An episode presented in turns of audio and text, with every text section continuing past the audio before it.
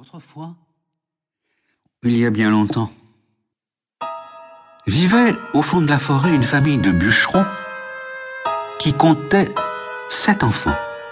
Oh, elle n'était pas bien riche, cette famille, mais elle vivait. L'aîné des enfants avait 12 ans.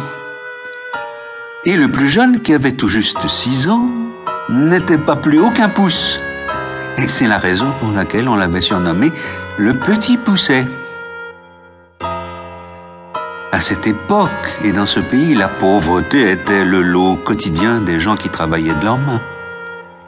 Et un soir, alors que ses parents se réchauffaient auprès du feu de cheminée, ce qui était leur unique chauffage pour toute la maison, dans la pièce voisine, et que ses six frères dormaient à point fermé, le petit Pousset entendit son père qui disait à sa mère Tu vois bien que nous ne pouvons plus nourrir nos enfants.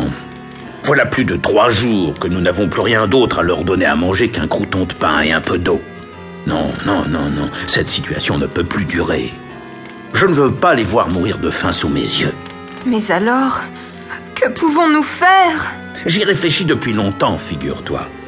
Je ne vois qu'une solution. Demain, alors que nous irons tous travailler en forêt, nous les abandonnons. Il y aura bien une âme charitable pour les recueillir.